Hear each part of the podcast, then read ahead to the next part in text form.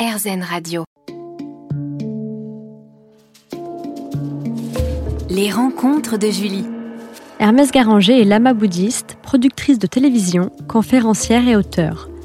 Enfant, elle grandit en France dans l'un des plus grands centres bouddhistes tibétains d'Europe, fondé par ses parents. À 15 ans et demi, elle part en retraite pour une durée de 3 ans, 3 mois et 3 jours, pour devenir à sa sortie la plus jeune lama occidentale à 19 ans.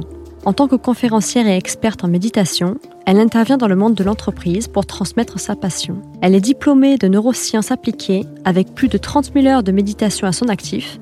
Elle participe aux recherches menées par l'INSERM de Lyon. Elle est par ailleurs engagée pour la planète et sensible à la cause animale. Les rencontres de Julie. Bonjour à tous. On est sur RZN Radio, aujourd'hui en compagnie d'Hermès Caranger. Bonjour Hermès. Bonjour Julie. Merci beaucoup d'être avec nous aujourd'hui. Tu as sorti le livre Lama à 19 ans et après, de la méditation à la télévision aux éditions Claire Lumière en 2018, où tu nous décris un parcours hors norme. Pour commencer, peux-tu nous parler de ton enfance? Ouh. Tellement particulière. oui, alors c'est vrai que je suis née dans un monastère bouddhiste tibétain. Mhm. Et j'ai vécu 20 ans dans, dans les monastères, entre, euh, je dirais, bercé entre l'Orient et l'Occident. Oui. Dans une communauté donc euh, en France avec euh, des familles françaises. Donc c'est notamment porté par tes parents Exactement, qui ont fondé le monastère en Bourgogne. Et en parallèle, dans ce, ce centre, dans ce monastère, il y avait des lamas tibétains.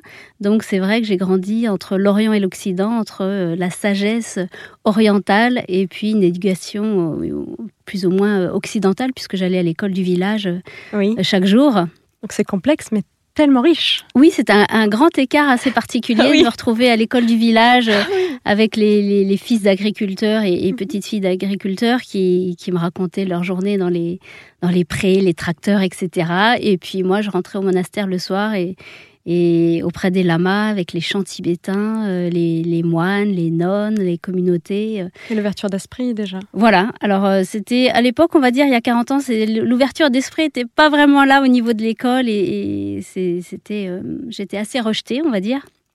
Et en même temps, ce que je vivais était tellement beau au monastère que finalement, ça, ça, Ça contrebalançait. oui, Oui. j'oubliais que j'étais rejetée, c'était pas grave. J'avais, mon monde dans ce monastère, dans cette communauté, c'était juste euh, sublime.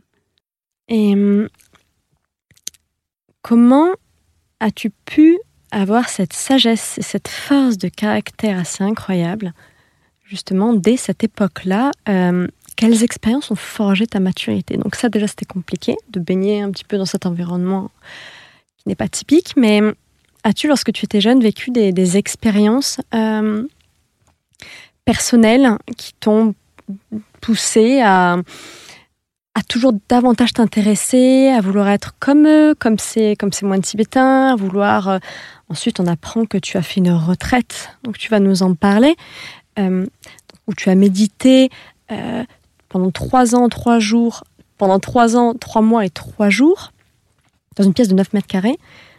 Comment en es-tu arrivé à 15 ans et demi à faire cette retraite Donc, de ton enfance à 15 ans et demi, que s'est-il passé pour que tu aies ce, désir ancré en toi d'aller encore plus loin et de toi aussi vivre ça pleinement? Mhm.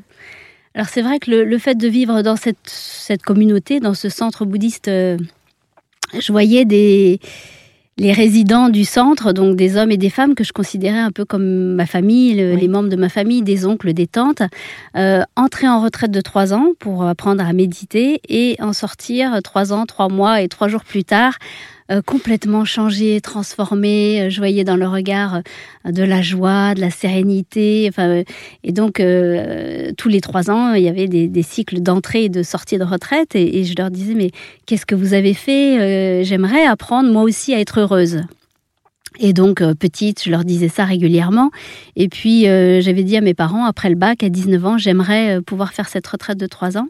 Donc, euh, oui, après le bac, sans problème, bien sûr. Et puis après, sur un concours de circonstances euh, et un désistement de l'une euh, des futures retraitantes, j'ai pu prendre sa place. On m'a proposé, les lamas du centre m'ont proposé de prendre sa place. Est-ce que tu l'avais accompagnée au départ C'est ça.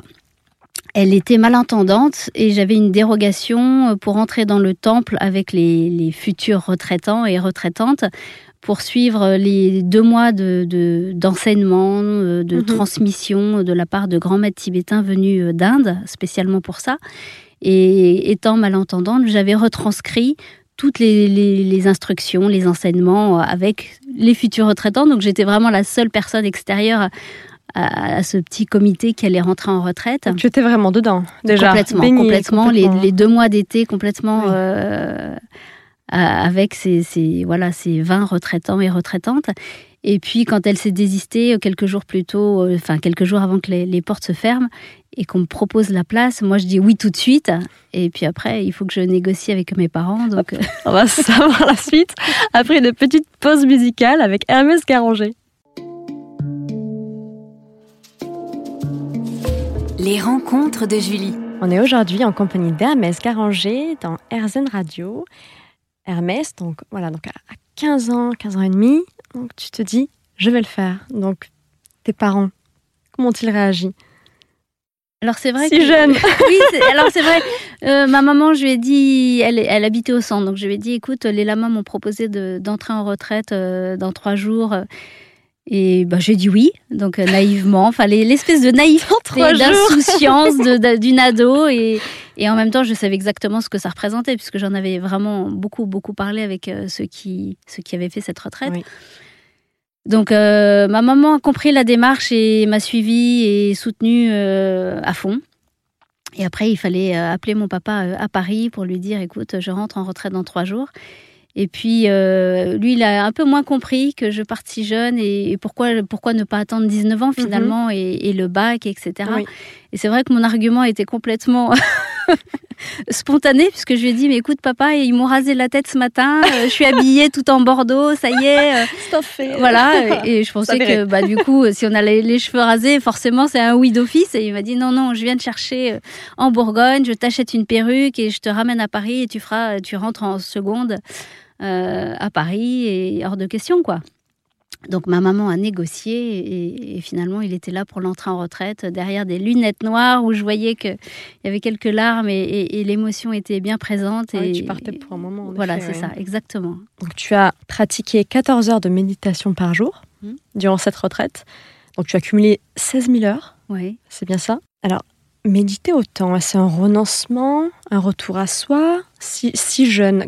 comment l'as-tu appréhendé euh? Oui, c'est vrai que quand on, entre en retraite, on suit un programme traditionnel tel que c'était enseigné au Tibet à l'époque et tel que c'est enseigné maintenant euh, en Asie, en Inde et dans d'autres monastères qui ont ces centres de retraite de, trois ans. Euh, donc on n'est pas laissé euh, comme ça à l'abandon, allez, on vous met dans une petite cellule de 9 mètres carrés et puis on vous retrouve dans 3 ans. Il y a vraiment un programme euh, régulier, transmis par un lama qui vient nous voir de temps en temps. Donc chaque heure est listée, enfin vous avez vraiment un planning. on a un planning de, retraite. C'est ça, on sait que la première séance commence à 4 heures du matin, la dernière se termine à 23 heures. Euh, que les sessions euh, sont de 4 à 6, etc. Donc rythmées avec le, gong, qui sonne, euh, le début et les fins de, de session. Et après, méditer, pour moi, c'était, vraiment entraîner son esprit. C'est comme ça que on le dit dans le bouddhisme tibétain. Méditer, c'est entraîner, entraîner son esprit. De la même manière qu'un athlète s'entraîne à travers un sport ou un musicien à travers la musique pour devenir virtuose. Donc pour moi, c'était vraiment l'école de l'esprit ou l'école pour devenir euh, apprendre à être heureuse Lorsque tu as été dans la vie active, tu, la vie reprenait son cours normal, parce que à, méditer autant, euh, peut-être que tu n'as pas vu que, par exemple, que ta concentration était vraiment accrue. Enfin oui, peut-être se concentrer davantage en méditant, mais la concentration dans tous les autres domaines, comprendre plus vite les choses. On en parlera un peu plus tout à l'heure. Si tu pouvais citer trois points qui ressortent de cette expérience. Oui, alors je dirais par rapport à ce que tu dis, pour rebondir, c'est vrai que quand on est en retraite et qu'on médite 14 heures par jour, et donc 7 jours sur 7, et donc 16 000 heures, on n'a absolument aucun recul voilà. Euh, pour savoir si est-ce que j'ai plus de, de colère qu'avant ou moins, euh, plus de jalousie, d'orgueil, d'attachement, de saisie, de concentration, de détermination. Parce qu'il n'y a pas d'expérience, il n'y a pas de c'est linéaire, c'est ça. il n'y a pas d'expérience forte. Et, et, on travaille tellement sur soi qu'on est un peu comme dans une machine à laver en mode essorage. On travaille sur la jalousie, on travaille sur euh, sa colère, sa saisie, son ego, son attachement son orgueil, etc., etc. Et du coup, on se dit, mais est-ce que j'avais autant de, de, de, colère que ça oui. Euh, avant d'entrer en retraite? Parce que, enfin, en tant qu'ado, euh, j'ai absolument aucun souvenir de de moments de colère, de jalousie, etc.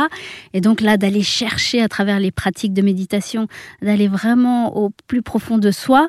Et, en même temps, il y a cette plénitude, euh, cette, ce bien-être, cette, euh, cette prise de recul, cette prise de hauteur.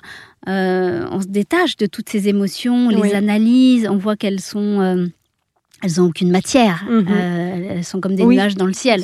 Et, finalement, quand on sort de retraite, on peut se dire, euh, mais c'est là, c'est maintenant que j'ai envie de, me tester, de tester les bienfaits de la méditation et d'être confronté à la vie active.